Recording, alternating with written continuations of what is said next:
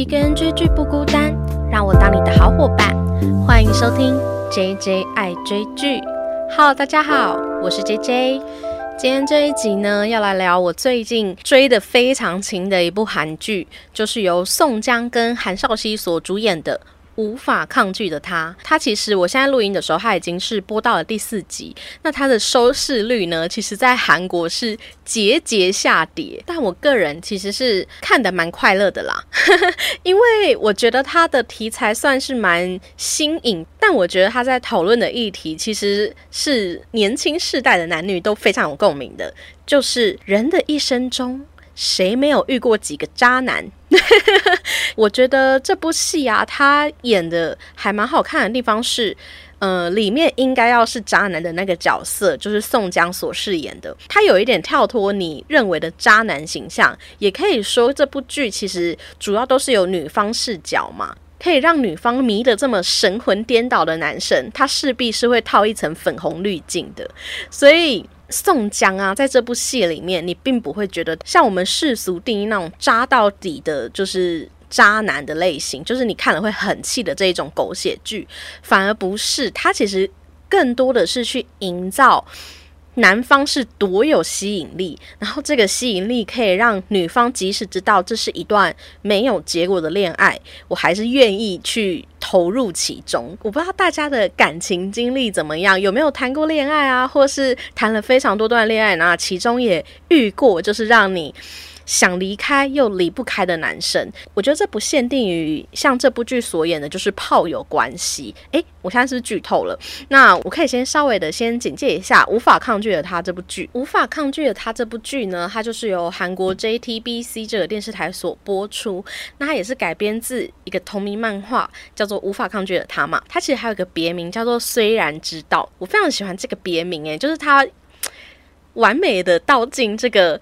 一个女生，她遇到一个对她有致命吸引力的男生，但是她又知道这个感情是没有结果的时候，内心就会有非常多的。虽然我知道他并没有。这么的好，虽然我知道他并没有这么专情，虽然我知道他不是只爱我一个人的这种感觉，所以我就非常喜欢他这个别名。那这部戏的主角呢，就是刚才提到的宋江跟韩少熙。韩少熙的话，如果大家之前有看过一部韩剧叫做《夫妻的世界》的话，应该会非常有印象，他就是里面的。最美小三韩少熙所饰演的呢，就是女主角刘娜比。娜比在这个韩文的发音里面，它其实也有蝴蝶的意思。为什么要提到蝴蝶呢？就是因为我们的男主角宋江他饰演的朴载燕啊，他的脖子上有一个蝴蝶的刺青，所以。我觉得这个刺青其实是一个连接他们关系很重要的一个元素，这也是为什么刘娜比她在一开始的时候就会被朴载燕深深吸引。我觉得对于他来说，他们俩之间是有一种命中注定的关系。那他们两个人的关系呢，其实是发生在刘娜比啊，她有一天就是甩掉她一个劈腿的前男友之后，她到一个酒吧就是喝酒，然后偶遇了朴载彦。那在跟朴载彦在那个酒吧里啊，就有一些亲密接触，甚至朴载彦在他的手上就画上了一个小小的蝴蝶。那他也发现朴载彦的这个蝴蝶刺青。那彼此非常有好感的状态下呢，他意外的发现朴载燕好像身边还有别的女生，因为他看到他在跟别的女生讲电话，而且非常的亲密。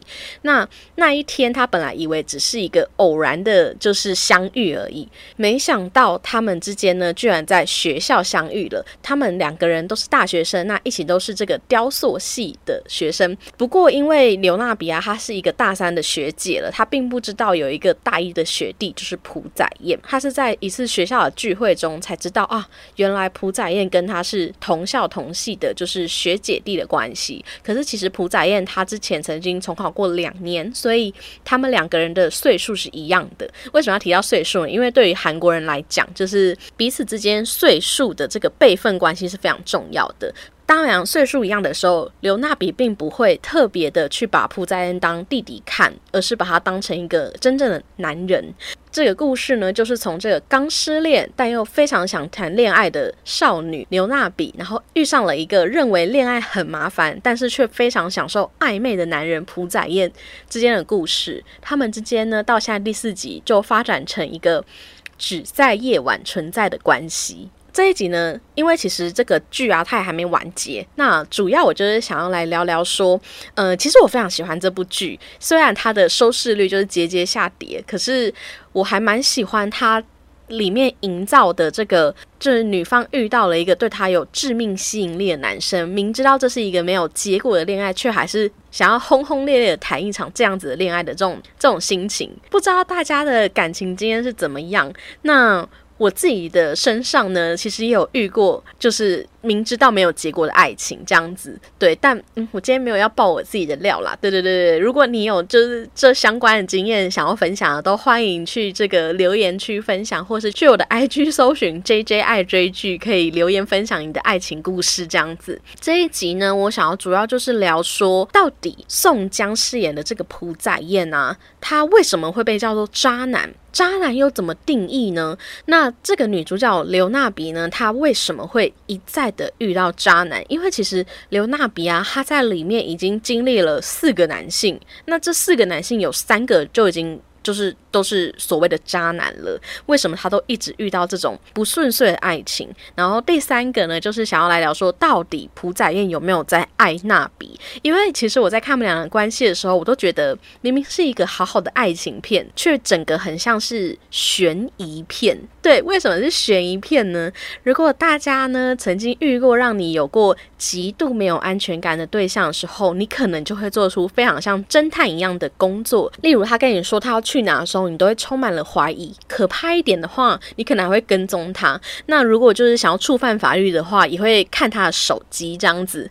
对，就是诸如此类这样侦探般的行动呢，我觉得。就为这部明明是这种浪漫爱情片，却营造了一个浓浓的悬疑的氛围，就大家一直在猜说，到底朴载燕对牛娜比是不是真心的？对，那最后呢，我可能就是稍稍的聊一下漫画跟这个剧的差异，因为我有看过漫画，那还有未来的走向这样子，因为它预计是播十集，现在已经播了快一半了。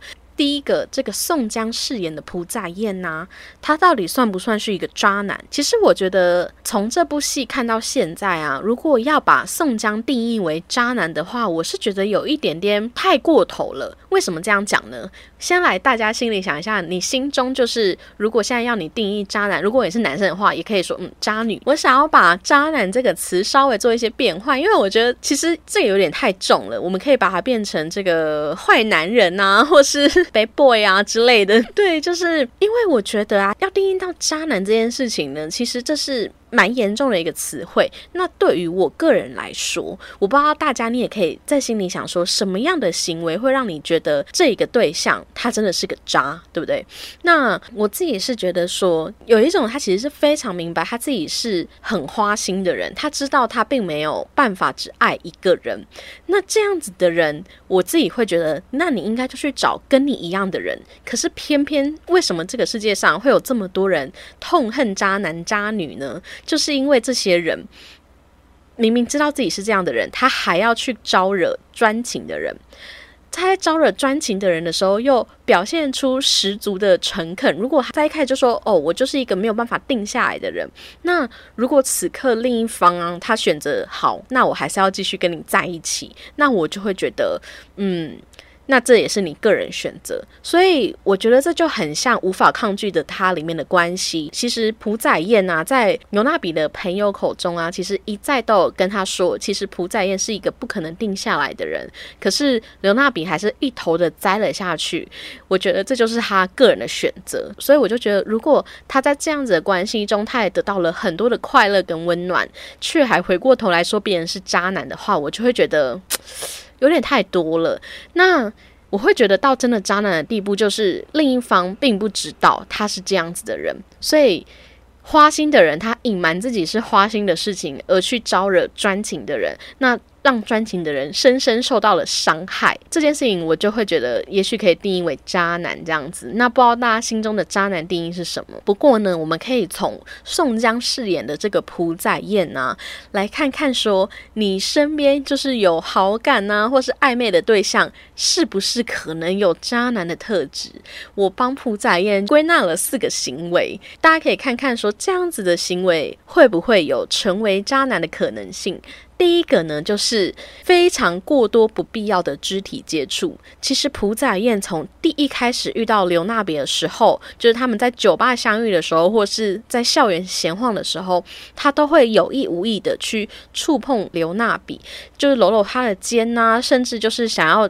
跟他接吻之类的，就是才第一集而已哦，他们俩就已经快接吻两次、三次了。我就想说，哇塞，要不是宋江真的是长得超级帅，而且。他又长得非常的人畜无害耶，尤其他露出那个就是很天真的笑容的时候，你真的瞬间能够理解为什么刘娜比会被他迷得神魂颠倒。不过我提到说，其实这整出戏啊，我觉得到现在都是刘娜比的个人视角，所以宋江在他的眼中就是有一层粉红滤镜，所以不管他做什么事，可能放个屁也都是香的这样子。对，所以就是过多不必要的肢体接触。第二个呢，就是身边异性超级多。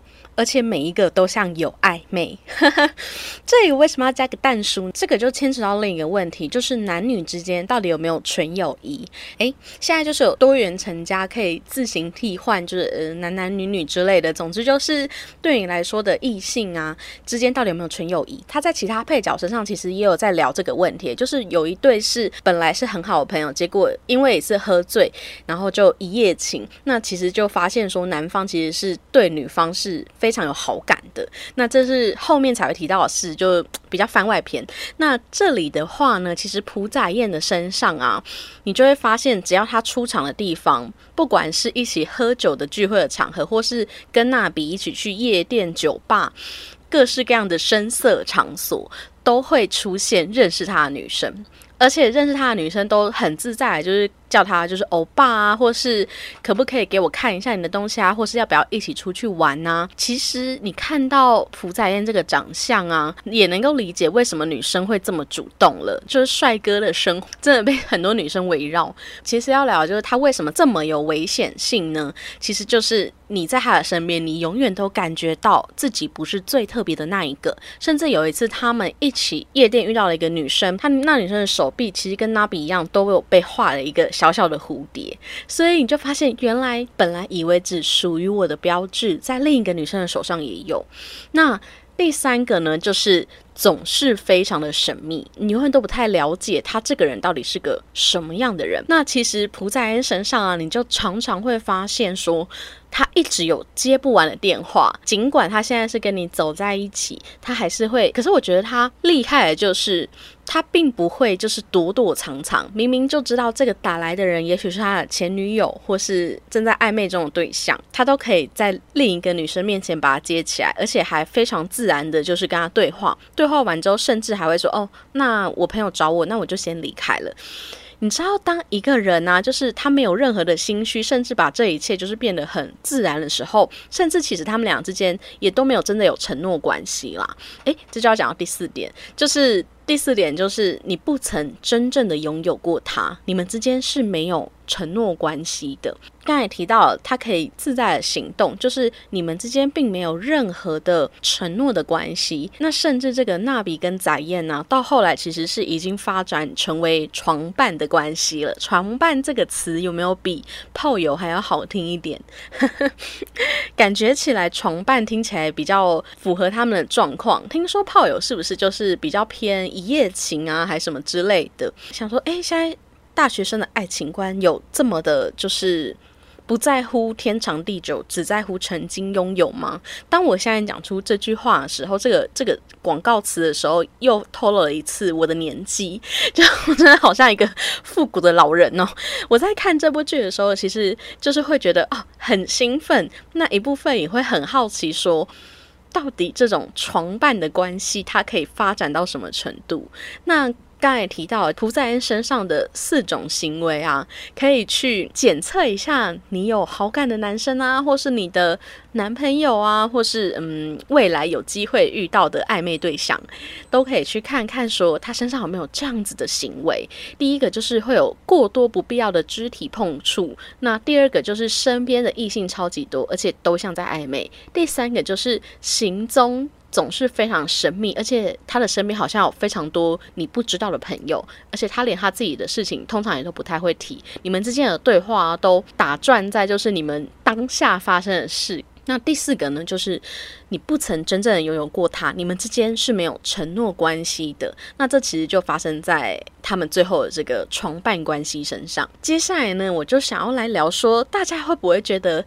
娜比这个角色啊，他根本就是渣男吸引机，你就会发现，现在第四集了，出场过四个男生，都好像隐隐约约有一些危险的特质，而且每一个人都。好像都只想跟他玩玩的样子，都对他不是这么的认真。那第一个呢，就是第一集他出现的这个前男友。那他这个前男友其实是有一点点控制狂性格。那他甚至把娜比就是跟他在发生性爱关系的那个姿势做成了一个。雕塑品，然后展览出去，没有经过娜比的同意，我觉得这个真的很不尊重他的身体。嗯，拿我当作品也总要就是跟我讲一下吧。那最后他也劈腿了嘛？那第二个遇到的朴载燕呢，就是刚才讲了很多，他就是拥有各式各样危险的特质。那第三个就是中间娜比一度就是有一点醒来，然后就想说，哦，刚好有一个。学弟来跟他示好，那就跟他发展看看。然后没想到，根本都还没有进阶到更新一步的时候呢，学弟身边就出现了一个他暗恋很久，然后回来找他的人。他不过把娜比当做他失恋时期的替代品而已，就连看起来这么善良老实的人都会做出这种事了。更别说第四个，娜比最近遇到的就是他童年时期的儿时玩伴。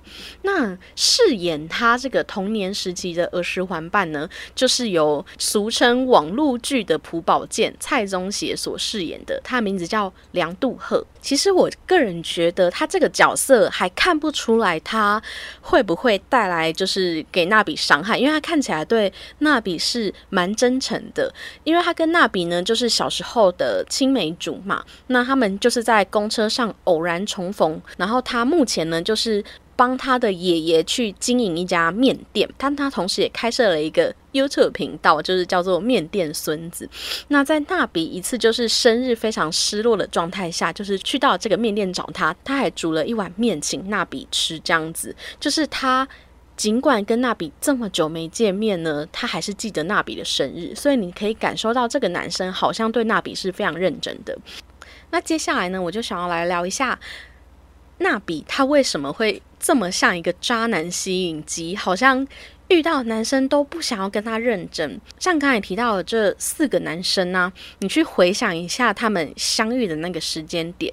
就是娜比在经历了恋情低潮的时候，所以你会发现，娜比在处理失恋的方式呢，其实就是找下一个男生去疗伤，所以他几乎都没有遇到一个真正的空窗期的感觉。我觉得这也是一个非常大的原因，就是她不是一个能够享受自己在单身状态的女生，就是她非常容易心动。那她这个心动呢，通常都发生在她极度需要帮忙，然后特别低潮的时候。可是老实说，我觉得在这个情况下的，不管是男生女生，其实都很容易，就是因为有出现另一个好像非常欣赏我的人，那。失恋时期的状态啊，就是会对于自我价值有所怀疑。那当出现一个就是好像对你非常感兴趣，然后你在他的眼中好像闪闪发光的这种感觉啊，你就非常容易深陷另一个关系。那像娜比呢，她其实就是一个绝世美女嘛，所以她只要有空窗期的时候，时不时会有男生来搭讪，也是一个蛮正常的事。我就想说，奇怪，我失恋的时候。就有朋友会想要找我出去喝酒，或是出去走走一走、聊一聊，也都没有男生 想要来跟我搭讪。那说，如果我跟他一样，就是啊，如果一直遇到男生来搭讪，也许我可能也会成为一个无法享受单身生活的女生。好啦，纯属开玩笑。我觉得。这是一个很大的原因，就是其实，在后面的剧情有提到说，娜比在高中时期的时候啊，都还是一个以朋友为重的人，可是，在渐渐开始谈了恋爱之后，他开始把生活的重心都转移到恋爱的身上，所以在他有一集，就是他生日那一天，他赫然发现自己是一个在生日的时候没有朋友会为他庆生的人，他往年的生日都是有男朋友帮他庆生。这时候就想问大家一个问题：你是否会有一个人呢，愿意为你腾出一天的时间来陪你过生日？对。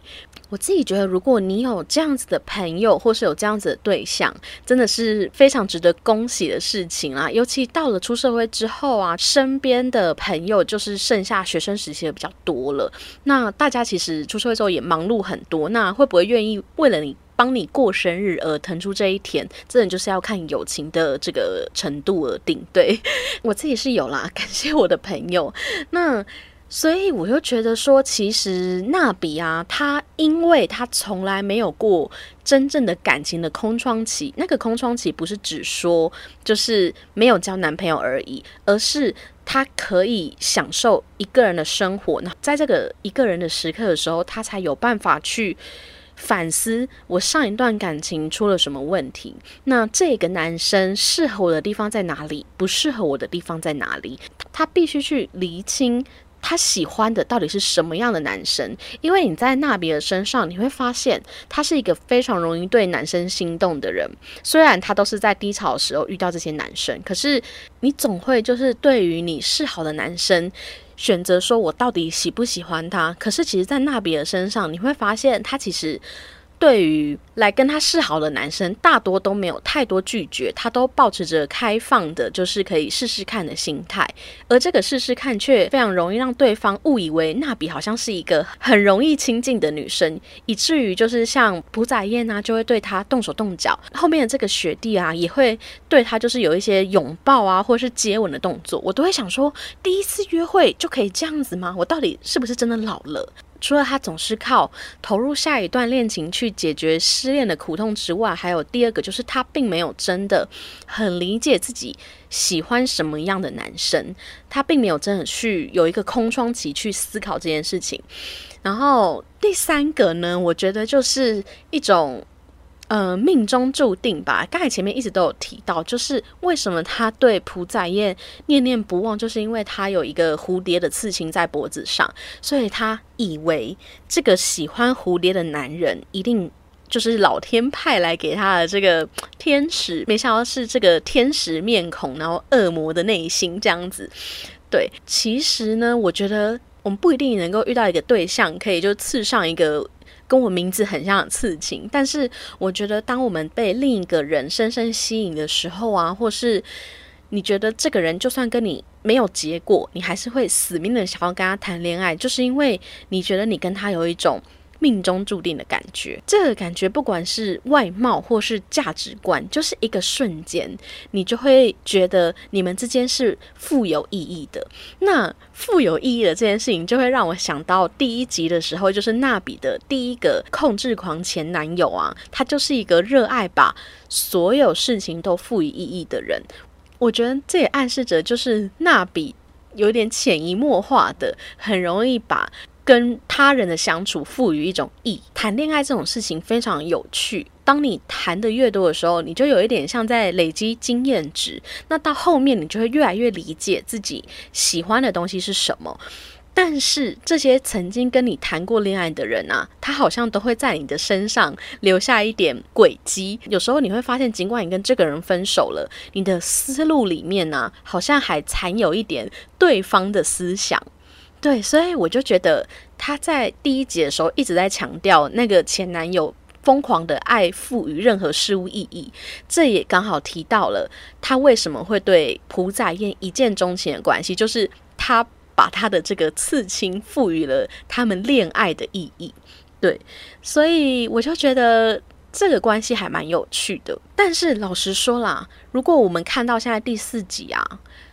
我觉得娜比啊，她其实已经算是女生之中还算独立自主的，就是她可以自己做好很多事情。其实我觉得她会一再遇到这些伤害她的男生啊，都不过是因为她真的有付出真心。你会感到受伤，就是因为你真的有付出真心嘛？那接下来呢，我就想要来聊说。朴载燕他到底有没有在爱娜比？这应该是大家的一个疑问吧。因为其实啊，如果你有看过原著漫画的话，现在原著漫画都可以在 Webtoon 上就是收看。那它总共有四十话，后面电视剧还没播出的片段呢，它就会先锁起来。那其实可以建议大家可以付费观看啦，就是支持正版，其实也没有很多，所以不会太贵。大家会一直觉得朴载彦是一个渣男呢，就是因为漫画的设定，他真的还蛮渣的。可是其实我觉得戏剧的部分呢，我是觉得还好。我觉得看到第四集，你会感受到。朴载燕好像又有一点真心哦，所以我就觉得浪漫爱情片啊，却一直飘散着一股悬疑的氛围。除了我们像娜比一样，就是会一直想要抽丝剥茧，朴载燕除了我之外，还有没有别的女人，或是现在跟他通话的那个女生到底是谁？有一集呀，娜比甚至是跟踪朴载燕，然后看到他跟一个叫做雪雅的女生非常亲密。这个叫做雪雅的女生呢，就是。应该后面他的戏份就越来越多了。他是由李烈英所饰演的尹学雅，他其实是朴载燕的初中同学跟前女友。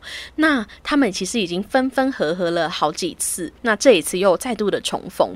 可是你就会发现，其实朴载燕的这个刺青，还有他总是拥有的一个蝴蝶图案的打火机，都是跟这个学雅有关。所以我觉得这超讽刺的，就是娜比一直以为这个蝴蝶是。跟他之间的一个爱情的连结，殊不知这个其实是他跟前女友之间非常大的关系，这样子。那我非常期待雪雅跟朴载恩之间的关系，因为雪雅一登场啊，你就会感觉到她真的是充满了一个。前女友的气势，就是老娘就是最了解朴载燕的人。尽管你好像是他暧昧的对象，我想他也只是跟你玩玩的感觉。他一出来就有一种正宫的气势，也不知道为什么，就还蛮会选角的。那朴载燕到底有没有喜欢娜比？我自己觉得呢，可以用一句话来说，就是朴载燕对娜比是真心的，但不代表他只能爱他一个人。对我真心觉得这就是花心男的核心思想，就是我真的可以就是对你非常好，但不代表我只能对你非常好。就是在他的脑中呢，对你好跟承诺这件事情是两码子事。所以尽管他做了很多，例如他非常担心纳比到，就是叫这个开锁的人来撬开纳比家的大门，或是为了纳比呢在。别的女生面前就是宣誓娜比的主权，或是陪她过生日好了，我都觉得他不过就是在他的心中有一个排序，就是他心中可以同时存在好几位他都想对他好的人，例如娜比也许排在第二位，然后雪雅这个前女友排在第一位，所以当这两个人同时出现的时候，他可能会选择去找雪雅。但这都不能怀疑，就是他对于那笔付出是不是真心这件事情。所以我觉得说是爱呢，对于朴载恩来讲，其实没有这么重要。他反而重要的就是我们两个人当下的这个关系快不快乐，然后我们有没有享受其中。所以我真心觉得啊，如果你是像朴载燕类似这种，我自己猜测他大概就是保持着这样子的想法，然后穿梭在各个女生之间。虽然最新的剧情里面其实有。提到朴载燕啊，他其实会这样子，也许跟他的家庭有很大的关系，就是他们家庭之间的关系并没有非常的紧密。他的家人甚至已经很久都没有帮他庆祝过生日这件事情。我觉得这是有一点在暗示说，其实朴载燕对于亲密关系并没有这么依赖跟认同，有很大一部分也许就是来自于他的原生家庭。可是我觉得你不应该把你受到的伤害去转嫁到另一个真心对你好的人身上，这是两码子事。不知道大家听到这边会不会觉得对于爱情有一些绝望？其实也不用这么绝望啦。我觉得，嗯，就像刚才提到的，为什么娜比他会一直遇到渣男，就是因为他。并没有真的理解自己喜欢的是什么。那我刚才也有提到，其实爱情啊，恋爱这件事情，它真的是需要经验值的。我们如果幸运的话，也许谈一两段恋爱就找到一个真的对你很好的人。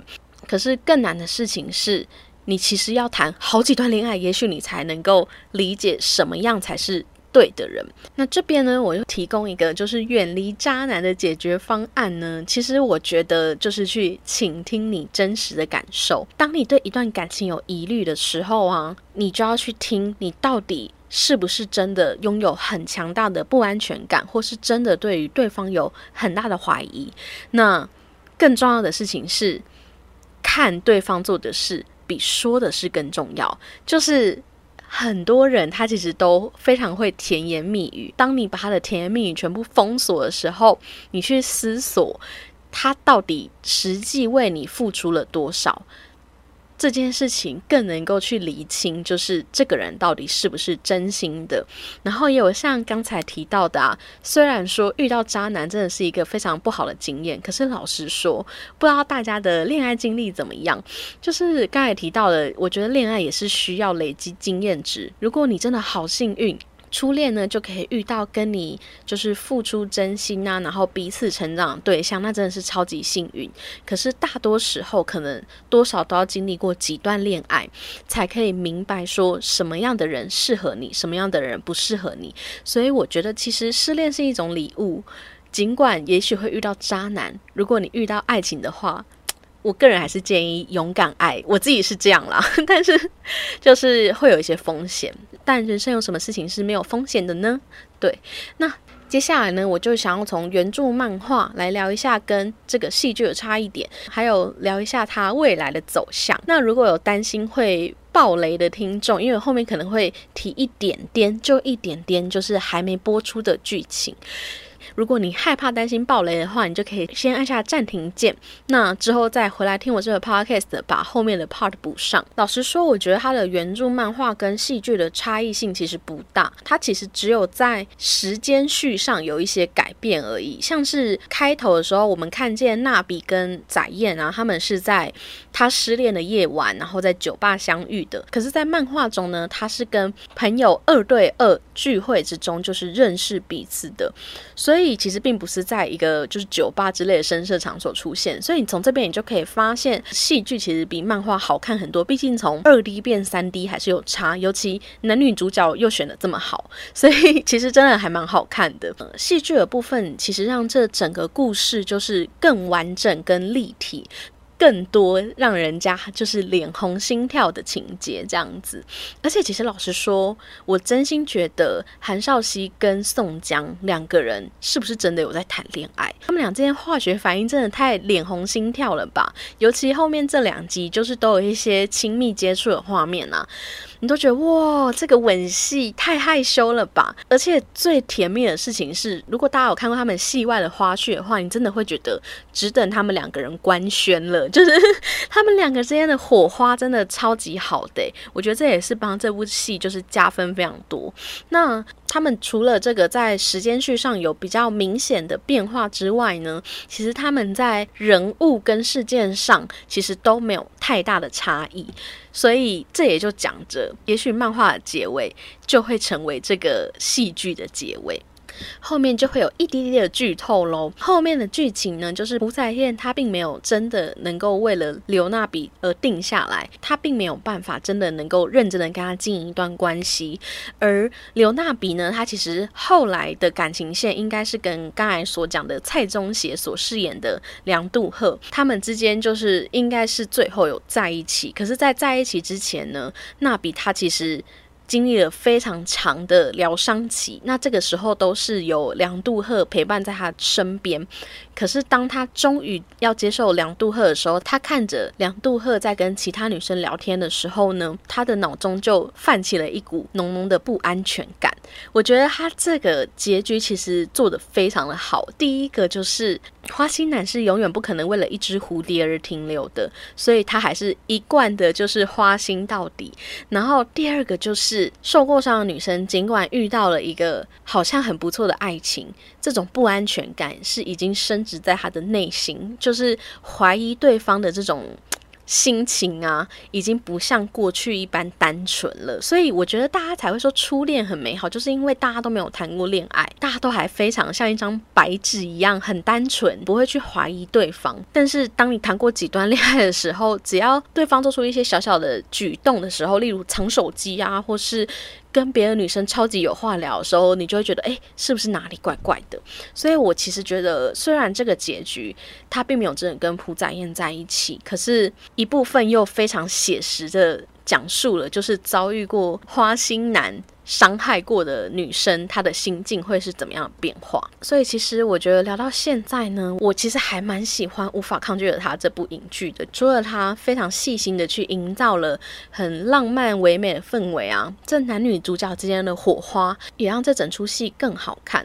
那另外这两配角啊，蔡中协跟李烈英都是我非常期待的这个演员，所以我很期待他们之后的这个关系相处。那除了这个主角的爱情线，其实这部剧它其实也有聊到一点，就是同性之间的爱情，还有朋友之间能不能够变成情人的这个话题。所以其实我觉得他在探讨年轻世代的爱情观，其实是各方面都有稍微的聊到。希望后面这六集不要走歪，就是还是可以一直让我觉得这么好看。如果大家你有遇过渣男的故事啊，或是想要分享说哦，你有没有可以跟你一起过生日的朋友，或是你对于朴载燕到底有没有喜欢娜比的这个剧情呢？都欢迎去我的 IG 搜寻 JJ 爱追剧，可以留言分享跟我讨论剧情哦。